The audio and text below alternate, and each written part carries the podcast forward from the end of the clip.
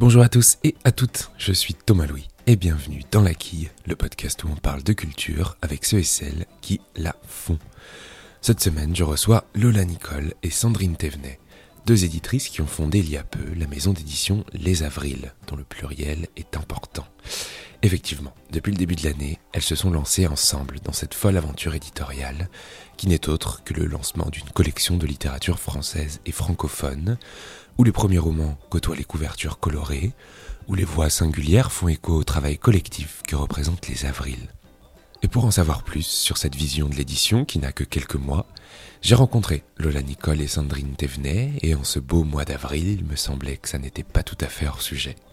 Et ensemble, on a parlé de la création de cette maison qui appartient au groupe Delcourt, de la création de la charte graphique de chaque livre, de la manière dont elle découvre, traite et travaille les manuscrits, ou encore de leur complémentarité, car à deux, plus rien ne semble impossible. Bonne écoute Lola Nicole, Sandrine Thévenet, bonjour. Bonjour. Bonjour. Alors tout d'abord, on enregistre cet entretien en plein mois d'avril. Je sais que vous êtes toutes les deux nées en avril d'ailleurs. Euh, malheureusement, je ne sais pas à quand exactement, mais il me semble que ça tombe plutôt bien parce que j'avais envie qu'on commence par évoquer le très joli nom de cette maison, les avrils au pluriel. Comment est-ce qu'il s'est imposé euh, bah, Nous, on avait envie d'un nom euh, à la fois euh, moderne, frais et qui nous ressemble. Donc, quand on fait ce genre de projet, on fait beaucoup de listes et on se dit, bon, qu'est-ce qui, qu'est-ce qui, nous, qu'est-ce qui nous rassemble aussi et puis, euh, et puis voilà, très, très basiquement, on s'est dit, ah bah tiens, on est effectivement nées toutes les deux en avril. Ouais. Voilà. Et ça se tient déjà. Ça se tient, voilà. Et puis, euh, et puis le pluriel, parce qu'on avait envie vraiment d'un nom qui, euh, qui rassemble toute la chaîne du livre et que ça soit un projet collectif mm. plus que juste Nicole Thévenet Édition. voilà, on avait envie que tout le monde puisse se retrouver dans ce nom et qu'on puisse vraiment signifier tous les acteurs qui gravitent autour des livres. Ok. Il y avait quoi d'autre comme nom, on peut savoir ou pas? Ah. Il y en avait plein. Il y a eu La Place. Il y a eu Le Feu. Le Feu. Le Feu, ok. Et d'ailleurs, l'Olivier a sorti euh, une collection qui s'appelle Les Feux ah, de sciences humaines. Euh. Ce qu'on aimait bien aussi dans le nom euh, Avril, les thèmes du printemps, c'est que c'était aussi une jolie allégorie des graines qu'on sème. Euh, et c'est aussi ce qu'on fait avec euh, nos publications. On publie pas mal de, de primo-romanciers, pas seulement. Mm. Euh, et c'est des graines qu'on sème pour que la récolte arrive à long terme, moyen ou court terme. Affaire à suivre. Alors les Avrils, c'est donc une nouvelle maison qui a été lancée en janvier 2021 et qui appartient au groupe Delcourt, donc les BD, qui a déjà la maison Marciali depuis 2019 qui fait de la narrative non-fiction et La Croisée, qui fait de la littérature étrangère. Et en gros, vous venez compléter le tableau avec de la littérature française. Et j'ai une question à ce propos. Comment l'idée de créer cette maison de littérature française et francophone est venue en premier lieu? D'un constat, d'un concours de circonstances, d'une envie? Alors Lola et moi, on se connaît depuis longtemps. On se connaît depuis 2013. Euh, moi, j'étais en poste dans une autre maison d'édition à l'époque. Et Lola y a fait son apprentissage. Euh, et je dois dire que c'est une rencontre qui nous a euh, beaucoup marqué. Euh, c'est rare de rencontrer son alter ego professionnellement, même si 20 ans d'âge nous séparent. Et on s'est toujours dit qu'on ferait quelque chose ensemble. Mm. Alors c'est passé par plein de projets. Oui, c'était pas une maison nécessairement. bah, c'est vrai que c'est vraiment notre cœur de métier, donc mm je pense qu'on avait vraiment envie de ça. Euh, en revanche, on avait des, bah, des empêchements euh, matériels déjà. Et donc, euh, c'est vrai que c'est passé par plein, de, par plein de projets. On a pensé à une revue, on a pensé à une agence. Enfin voilà, pendant toutes ces années, on a cessé d'être en lien et, de, et de, de, discuter vraiment sur le fond, sur la forme, sur ce qu'on avait envie de défendre. Et quand on a su que que Delcourt avait envie de diversifier encore euh, son activité euh, à la fois euh, de littérature. Effectivement, il y avait déjà La Croisée qui était, et Marcelli qui était, qui était chez Delcourt. bah nous, on s'est dit, écrivons notre projet rêvé. Et, ça s'est fait assez vite en fait, parce que nous, ça faisait tellement longtemps qu'on avait maturé notre, notre, projet, notre désir, nos envies, notre philosophie globale, ce, ce à quoi on croyait en termes de communication, de commercialisation, de modèle aussi. Euh, et ben on a écrit ce projet sans faire aucune concession, ce qui est quand même assez rare dans le monde professionnel. Et on l'a proposé à Guy Delcourt et à France Hubot, la directrice générale. Et visiblement, ils ont accepté. ça s'est plutôt bien passé. C'est vrai que ça a été très fluide avec eux. Est-ce qu'il y a des maisons qui vous ont inspiré? Je me posais cette question. Gros blanc. Non, des maisons en tant que telles, euh, pas vraiment. Après, une certaine vision du métier d'éditeur. Oui. Euh, oui, ça, assurément. Laquelle? Alors, les textes et les auteurs au centre de tout. Ça, c'est une chose qu'il est important de dire. Nous, sans euh, le travail de création d'un auteur, son regard, son talent, on n'est que peu de choses. Même si ensuite, toute la chaîne du livre, euh, on va chercher à la mobiliser. Ça fait vraiment partie de notre travail que de porter ces livres vers le public. Au départ de tout, il y a un texte.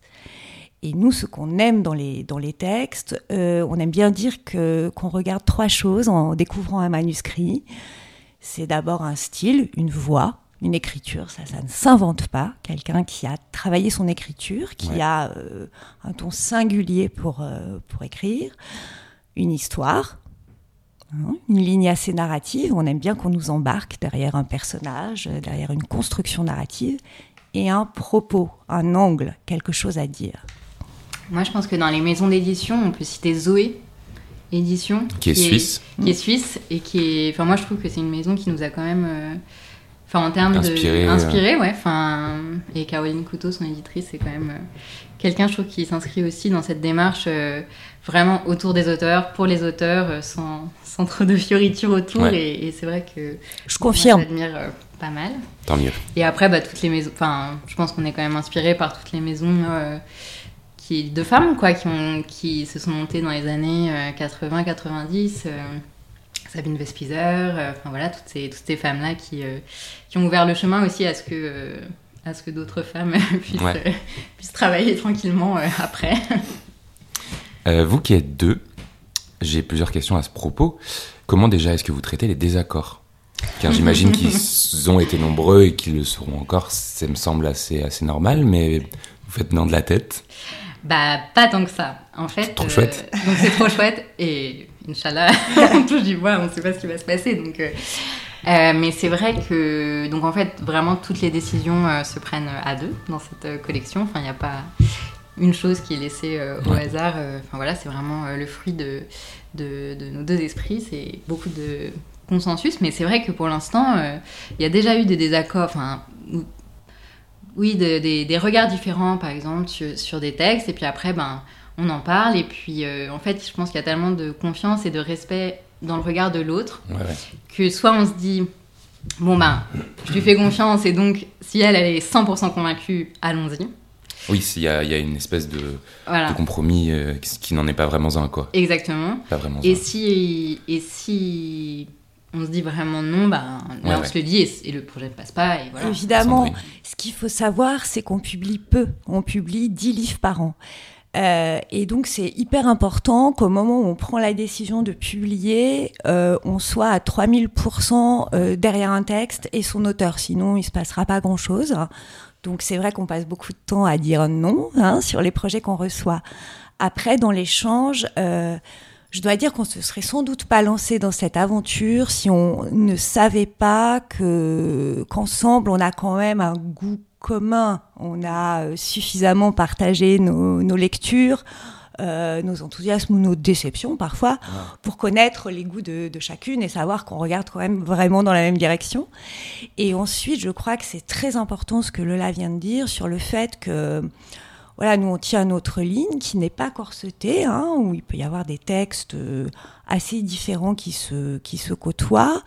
Euh, mais de temps en temps, s'il y en a une qui est peut-être euh, moins euh, réceptive à un thème ou à un texte, mais que l'autre est très convaincue, de temps en temps, pas du tout tout le temps, mais de temps en temps, c'est important de dire, bah, vas-y, quoi, et, Mm. et je suis sou- je soutiens. Et, Ouais. On est deux, quoi. On est deux, et puis c'est vrai que vu qu'on a par ailleurs beaucoup de liberté éditoriale, on n'a pas envie que ce lieu-là soit le lieu de la frustration. Ouais. Parce que c'est vrai que dans l'édition, vu que c'est c'est un métier, enfin, le métier d'éditeur est un, un métier qui se base beaucoup sur euh, la subjectivité. Euh, c'est sûr que dans plein de maisons, en fait, il y a beaucoup de frustration parce qu'on Mm. doit convaincre euh, tout un tas de gens, un comité euh, de lecture, enfin voilà. Et c'est vrai que nous, on a un modèle qui, qui fait que voilà, c'est assez souple, c'est assez libre et ça serait un peu triste qu'il y ait une grosse frustration euh, d'un côté ou de l'autre si euh, Ouais. on est 100% convaincu. Et des fois, on attend aussi que l'autre nous dise non. Enfin, c'est-à-dire que nous, on sent qu'il y a quelque chose, et c'est vrai, il y a, y a, forcément quelque chose si on, si bien sûr, si on s'arrête un peu dessus, et on attend un peu que l'autre nous dise non, c'est vraiment pas pour nous, euh, on va s'ennuyer avec ce texte, ou c'est pas pour nous, euh, voilà. Et, et, dans ce cas-là, on, est on est un peu libéré de notre petit questionnement, et on, s'en défait comme ça, quoi. Et ça marche. Pour l'instant, ça marche. Pour l'instant, ça marche. Sandrine, tout à l'heure, tu parlais de 10 livres par an. Comment vous avez évalué ce, euh, ce nombre? Alors là encore, c'est quelque chose qu'on a euh, mis sur le papier très tôt. Ça faisait partie de nos volontés de départ. Parce que 10 dans l'absolu, c'est peu. Oui, c'est peu. En même temps, on n'est que deux euh, dédiés à 100% aux avril. Après, il y, a, y a des équipes, hein, des super équipes chez Delcourt qui, qui travaillent pour nous, dont des personnes dédiées à la littérature, mais il y a quand même trois collections. Donc on sait aussi ce que c'est que de porter un livre de A à Z, c'est-à-dire évidemment euh, au moment du travail éditorial avec l'auteur, hein, euh, des échanges, euh, plusieurs étapes, mais aussi toute la, vie du livre au moment de sa sortie, le, soutien mhm. en visibilité, le, aussi la façon dont on va en parler, dont on va convaincre d'abord en interne hein, les équipes pour le porter. Euh, et ça, ça demande énormément de temps et d'énergie pour le faire bien. Et puis ça, ça va avec l'auteur au centre, comme vous disiez tout à l'heure. Voilà. Et donc, publier, c'est une autre démarche et elle est absolument respectable, hein. euh, mais c'est une autre démarche de publier 50 euh, titres par an et de voilà d'être dans le flux et de voir un peu ce qu'il en ressort quand on envoie plusieurs chevaux sur la ligne de départ. Nous, c'est pas du tout notre logique. On, souhaite que les titres ne se fassent pas concurrence entre eux et que chaque mois, euh, un titre, au maximum deux, ait la meilleure euh, configuration possible pour être lu. Alors tout à l'heure vous en parliez, vous n'êtes pas contre visiblement hein, les premiers romans, les découvertes. Est-ce qu'il, est y a quelque chose de, théorisé derrière ça ou c'est juste que c'est un goût personnel par exemple? Bah moi, je pense que c'est comme ça qu'on construit une vraie maison. C'est-à-dire que je pense qu'une maison d'édition, euh, quand elle prouve sa capacité à découvrir, euh, c'est quand même là où elle s'inscrit dans quelque chose mm. d'intéressant et dans le temps long. Euh, c'est sûr que c'est des, des, premiers romans pour l'instant, mais c'est des. Voilà, nous, on a à cœur d'accueillir euh, des romanciers, des auteurs qui s'inscrivent dans un chemin long d'écriture, donc qui ont envie d'en faire un, deux, trois, quatre. Et, et, je pense que les grandes maisons se sont aussi construites sur, sur des risques, sur des découvertes, sur, sur cette ambition-là.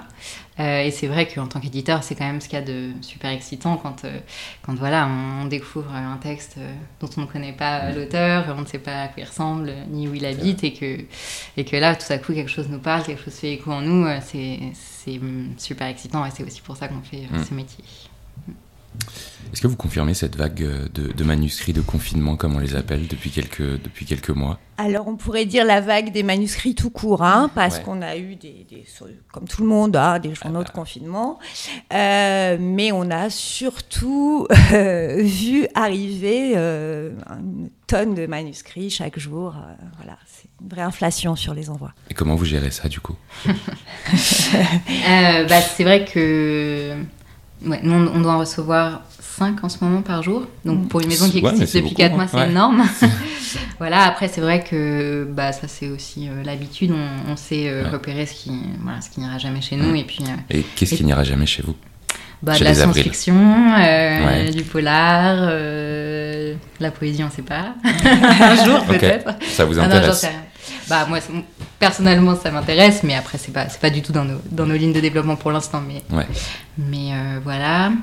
Euh, et puis après, euh, je pense qu'avec le temps, on sait aussi repérer les textes qui ont, qui ont vocation à être publiés et ceux qui ont, ils ont tous vocation à être écrits, mais peut-être lus dans un cercle personnel et familial ou, ou dans un cercle plus large. Ça, ça on sait assez vite déceler quand même. Ce qui est, ce qui est plus chronophage, c'est sur ce qui reste. Donc euh, tout ce qui est euh, potentiellement intéressant et, euh, et là on fait comme on peut. Et là ouais, on fait ce qu'on peut avec ce qu'on a quoi. Exactement. Peut-être qu'on pourrait expliquer pour ceux et celles qui en maîtrisent mal les contours, les tâches du métier d'éditrice. Qu'est-ce que c'est être éditrice? Alors, éditer, c'est choisir d'abord. Déjà, ok. Partons là-dessus.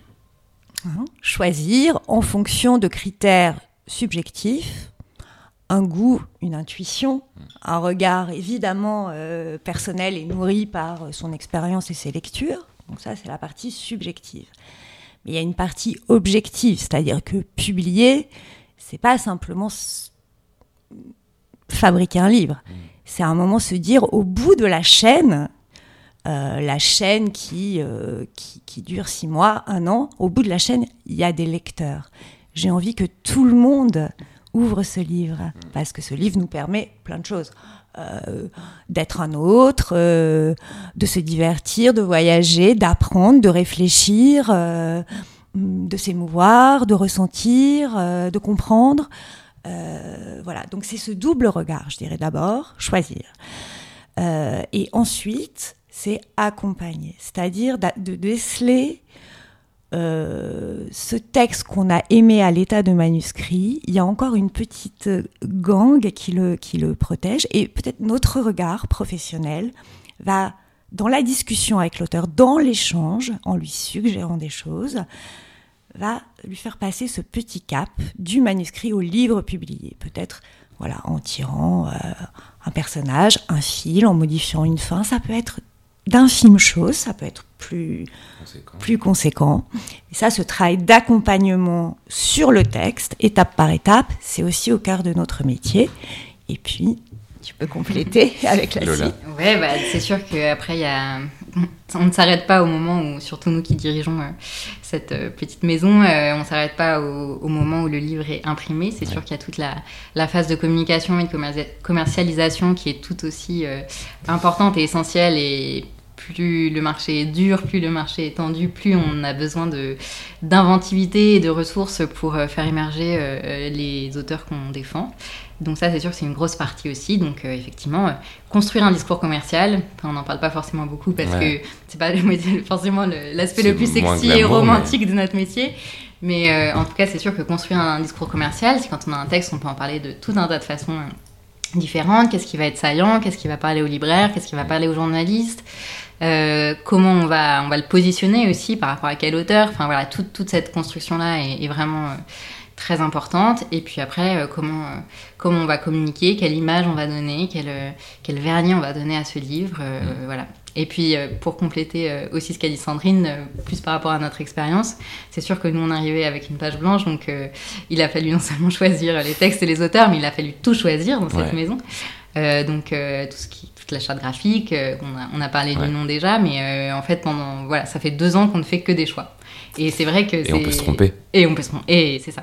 à partir du moment où il y a Est-ce qu'on peut se tromper quand on est éditrice? La réponse est probablement oui. Évidemment. Alors, alors, se tromper, euh, ça veut dire peut-être à un moment euh, ne pas être euh, suffisamment clair et, direct dans ce qu'on veut véhiculer. Mais si vous faites allusion, par exemple, à laisser passer un succès, ça c'est quelque ah, chose. Oui, pourquoi pas Oui, j'avais pas pensé à ça. Mais Nous, on aime bien répondre, euh, Lola et moi, à cette question en disant il faut pas regretter les livres, les textes qu'on a refusés parce qu'il faut aussi savoir qu'un texte qui marche quelque part n'aurait pas forcément marché sous une autre couverture. Et euh, voilà, je crois que c'est l'autre euh, face de la pièce de monnaie euh, du choix. C'est évidemment, il y a des choses qu'on ne publie pas et il ne faut pas les regretter. Et après, vraiment sur le, je pense qu'on se trompe jamais en publiant un texte parce qu'en fait, si un texte nous a plu à un moment donné, ou même si on n'arrive pas, parce que voilà, ça arrive, ça arrive, on, se, on perd plus qu'on gagne dans ce métier. Mais euh, même, si, euh, même si le texte n'a pas forcément trouvé son public ou que c'est pas pour cette fois, mais ce sera pour le prochain, enfin. je pense que c'est idiot de regretter euh, un texte qu'on a choisi parce que si on a choisi, c'est qu'à un moment il nous a touché, un moment il nous a plu, un moment. donc je trouve qu'il n'y a jamais de, de regret là-dessus. Et puis après, bien sûr, vraiment les choix plus stratégiques, graphiques, euh, je pense qu'on peut se tromper et que, et que justement, c'est ça, qui est, c'est ça qui est super dans ce métier, c'est que c'est aussi un métier empirique. Enfin, mm. Moi, j'ai fait une, une formation d'édition, mais en fait, c'est juste quand on a les mains dans le cambouis qu'on peut se dire Ah bah là, tu vois, on a fait ça, ça n'a pas marché. Du coup, pour le prochain, tu vois, il faudra plus faire ça. Enfin, et ça, c'est vraiment super parce que je trouve que c'est un métier où on ne cesse d'apprendre, toujours, toujours. Et peut-être pour conclure, enfin, moi, ce que je dirais, c'est que se tromper c'est pas très grave, mais ne pas réfléchir, mm. ça, ce serait grave. très, très bonne conclusion. Alors justement, tu en parlais tout à l'heure, Lola. Comment est-ce que comment a été imaginée la, la charte graphique de cette maison qui a été réalisée par Atelier 25, si je dis pas de bêtises, parce que c'est important de le citer. Euh, notamment les couvertures des livres. Donc pour vous qui nous écoutez, je vous invite à, à aller regarder si vous avez l'occasion. Mais pour faire bref, les couvertures se découpent en deux couleurs assez nettes. Donc pour l'instant, il y a blanc ou blanc cassé. Euh, et une autre couleur plus franche, disons. Et en haut, on retrouve le titre du livre et sur la partie basse, le nom de l'auteur ou de l'autrice. Comment ça a été pensé, tout ça? Bah, ça a été euh, le gros euh, questionnement du tout début. Après, le nom, on l'a eu assez rapidement. C'est d'ailleurs la première chose qu'on a eu vraiment sûre. Et donc après, ben, c'est sûr enfin, la mode était plutôt euh, à la fois euh, à la photo plein pot, euh, vraiment à fond Ouais. perdu, et puis à l'illustration qui, qui vient de plus en plus dans les chartes aujourd'hui. Mm. Et c'est vrai que nous, la photo, on pouvait plus, le côté photo d'agence où Ouais, ouais. il y a parfois même des livres qui ont la même photo. C'est vrai que c'est toujours, toujours, c'est toujours euh, un peu des, enfin, nous ça nous frustrait. vouliez pas, Voilà, ouais. Ça nous frustrait un peu. Les auteurs sont rarement très heureux aussi de, Ouais. de ces photos. Euh, C'est toujours des gros débats en interne. Euh, On a 25, 25 euh, versions pour trouver un compromis entre ce que l'auteur a en tête, parce qu'il a toujours une idée précise, qui est pas Ouais. forcément, la- enfin, qui est rarement d'ailleurs la meilleure, parce qu'ils n'ont pas, justement, c'est normal, Cette- cette vision commerciale qui est en fait la porte d'entrée vraiment du livre et donc de l'acte d'achat. Euh, donc voilà, donc ça c'était des choses. Et puis on n'avait pas envie de faire l'illustration parce qu'on arrivait chez Delcourt. Et c'est vrai Ouais. que tout le monde nous attendait un peu euh, au tournant sur ça. Mhm. Sur, euh, et que nous, on- n'aime pas répondre à- aux attentes. On est les avrils. on est les avrils, quoi. Oui, je crois que c'était aussi important de marquer euh, de façon très nette euh, que cette collection a vocation à appuyer de la littérature française contemporaine. Et euh, nous, on avait très envie de revisiter cette, euh, ce qu'on appelle la blanche, hein, donc une couverture euh, typo, euh, très sobre, mais de la revisiter en lui donnant un petit coup de, de peps et un petit coup de jeune. Et du coup, on- nous, on adorait le travail d'Atelier 25. Ce sont deux jeunes graphistes qui font notamment les couvertures de la nuit au musée chez Stock. Ouais. Ils ont fait aussi le festival et voilà, à Marseille. exactement, au Les au Beaux Jours. Beaux jours. Et leur travail sur la typo et sur la couleur était justement complètement dans la ligne de ce que nous, on, imaginait dans nos, nos petites têtes. Ouais, les couleurs sont, euh, sont super. Enfin, les Voilà. de- des couvertures. Donc, ce sont des couves euh, avec des pantones très Ouais. francs, des tons très directs, assez euh, flashy, ou en tout cas des complémentarités de couleurs assez voyantes. Et à l'intérieur des fausses gardes d'une troisième couleur, parce que l'intérieur, ça compte euh, Ça compte. énormément. Et puis, euh, cette petite idée super euh, qui, qui a, qui a dû germer dans ton cerveau, Lola, du, du dessin, euh, d'un petit dessin qu'on trouve euh, en quatrième de couverture, qui est comme un petit emblème au trait, assez naïf, et qui Mm. est, mine de rien, une petite porte d'entrée graphique, un petit clin d'œil à un détail du livre, du roman, euh, qu'on retrouve en petit dessin en quatrième de couverture. Ouais, ça fait, ça fait le sel, quoi. Exactement. Est-ce qu'il y a un livre, alors dans votre vie d'éditrice ou de votre vie de lectrice d'ailleurs, que vous aurez, auriez rêvé de publier? Ou une auteure, une, un, un- un auteur? Enfin, moi, Vous je, dis toujours tu le même, mais c'est ouais, Ok, c'est l'art de la joie de Goliath Sapienza. ok. Un beau, un beau petit pavé. C'est ça. Oui, voilà, le côté euh, super ample, euh, Ouais. labyrinthique. euh, Enfin, ouais, je pense qu'à éditer, ça a dû être une aventure euh, incroyable. C'est un livre qui est une aventure éditoriale, Ouais. c'est incroyable. Bah, Moi, il y en a des dizaines, parce que je trouve que nos confrères et consoeurs font un super euh, boulot. Euh, voilà. Euh, je vais citer tout récemment paru euh, Abigail Assor, Plus riche que le roi, premier roman chez Gallimard, formidable.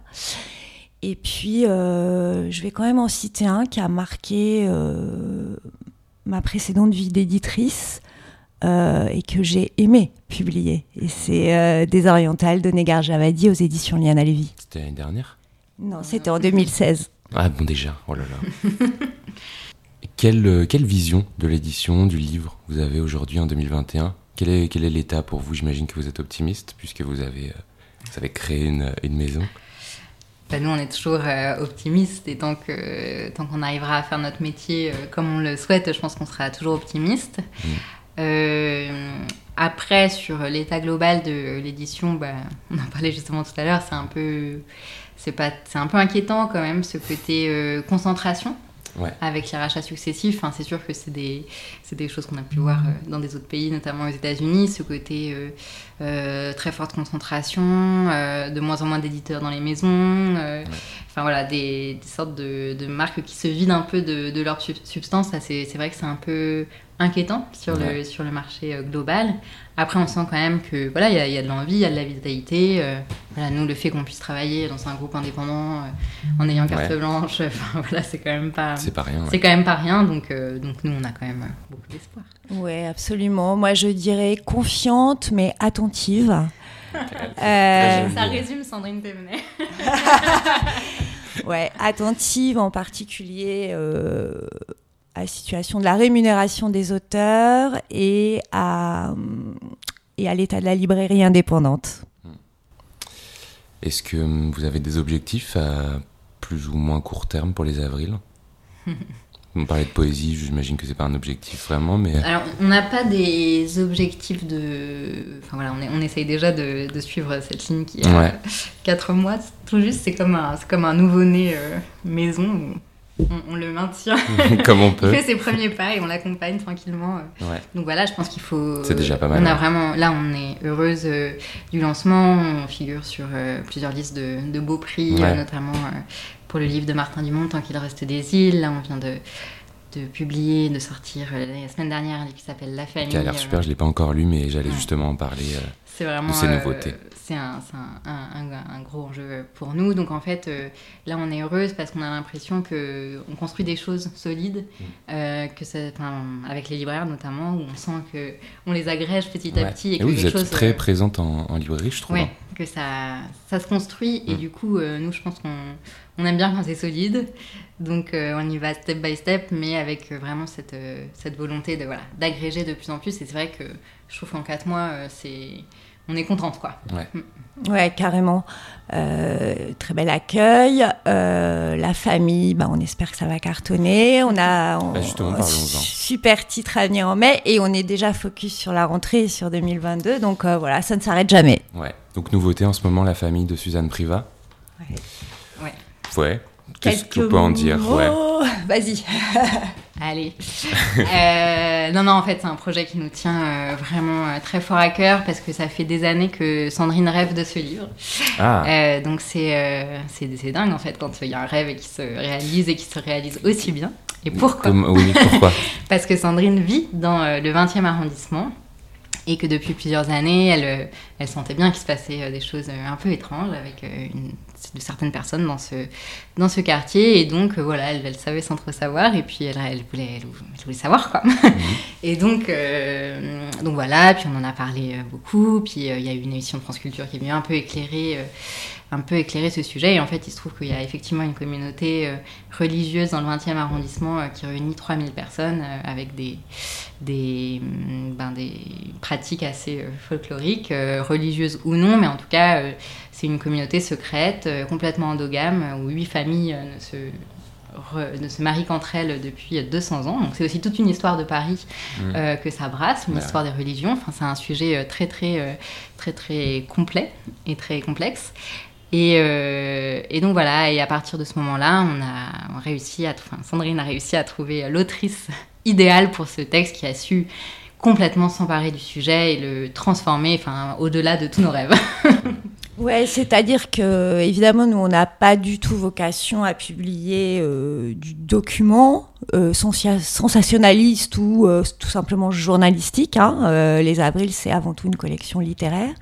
Donc là, on est sur un récit raconté au jeu, très incarné par Suzanne Privat, qui elle-même est, est journaliste scientifique, mais avant tout habitante de l'Est parisien et qui, euh, comme beaucoup de, de, parents dans, dans, ce quartier, a eu l'occasion de voir ces bandes de gamins euh, qui se disent tous cousins, qui traînent ensemble après l'école, qui se mélangent pas aux autres, qui partent pas en classe verte, qui vont pas aux anniversaires.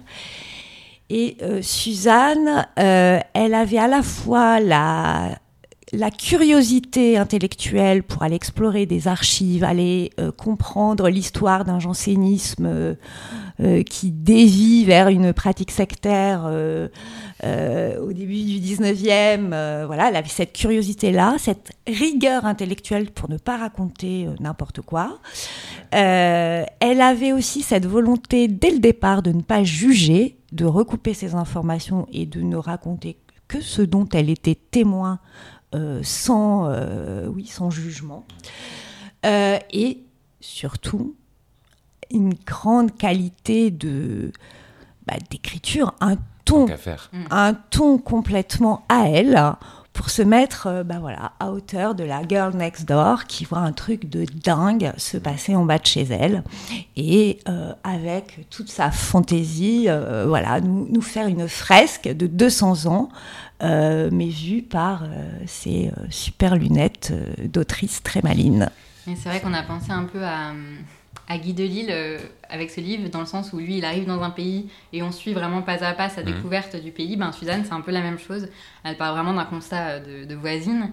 Et puis en fait, plus ça va, plus elle est complètement obsédée par le, par le sujet et, et plus du coup elle va, elle va très loin. Et en fait, je viens d'y penser, on n'a jamais mis des mots dessus, mais je pense que le fait qu'elle soit journaliste scientifique, elle sait vulgariser aussi. Et elle a ce truc très généreux qui fait que voilà, elle va pouvoir faire passer, euh, comme disait Sandrine, euh, des, des, une histoire euh, du jansénisme avec humour, avec finesse, qu'en fait tout le monde soit complètement captivé par ça, ce qui est quand même pas gagné à la base. le cas là. Donc, non, ça a l'air super. Elle nous a infusé. voilà, donc on est très très confiante pour ce livre et très heureuse aussi. Et, et on sent que, voilà, que, ça, que ça accroche. Mmh. Bah, ça a vraiment l'air super. Euh, dernière question et je, que je pose à tous mes invités, à toutes mes invitées. Est-ce que vous avez un plusieurs coups de cœur culturels à nous, euh, à nous partager? Alors, on va sortir un tout petit peu de la littérature, quoique. Euh, et moi, je vais dire l'album de la femme, Paradigme. Et euh, moi, je vais être un peu euh, corporate avec Delcourt. Mais euh, c'est l'adaptation des données de la commune sur Arte, qui est en fait un documentaire qui reprend des gravures d'époque.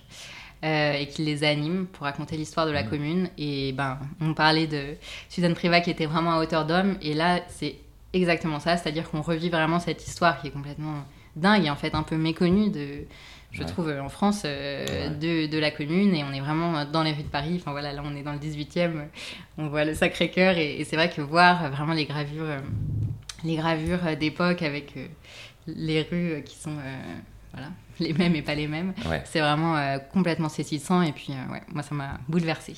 Super. Merci beaucoup. Merci. Et bien voilà, la qui c'est terminé pour cette semaine.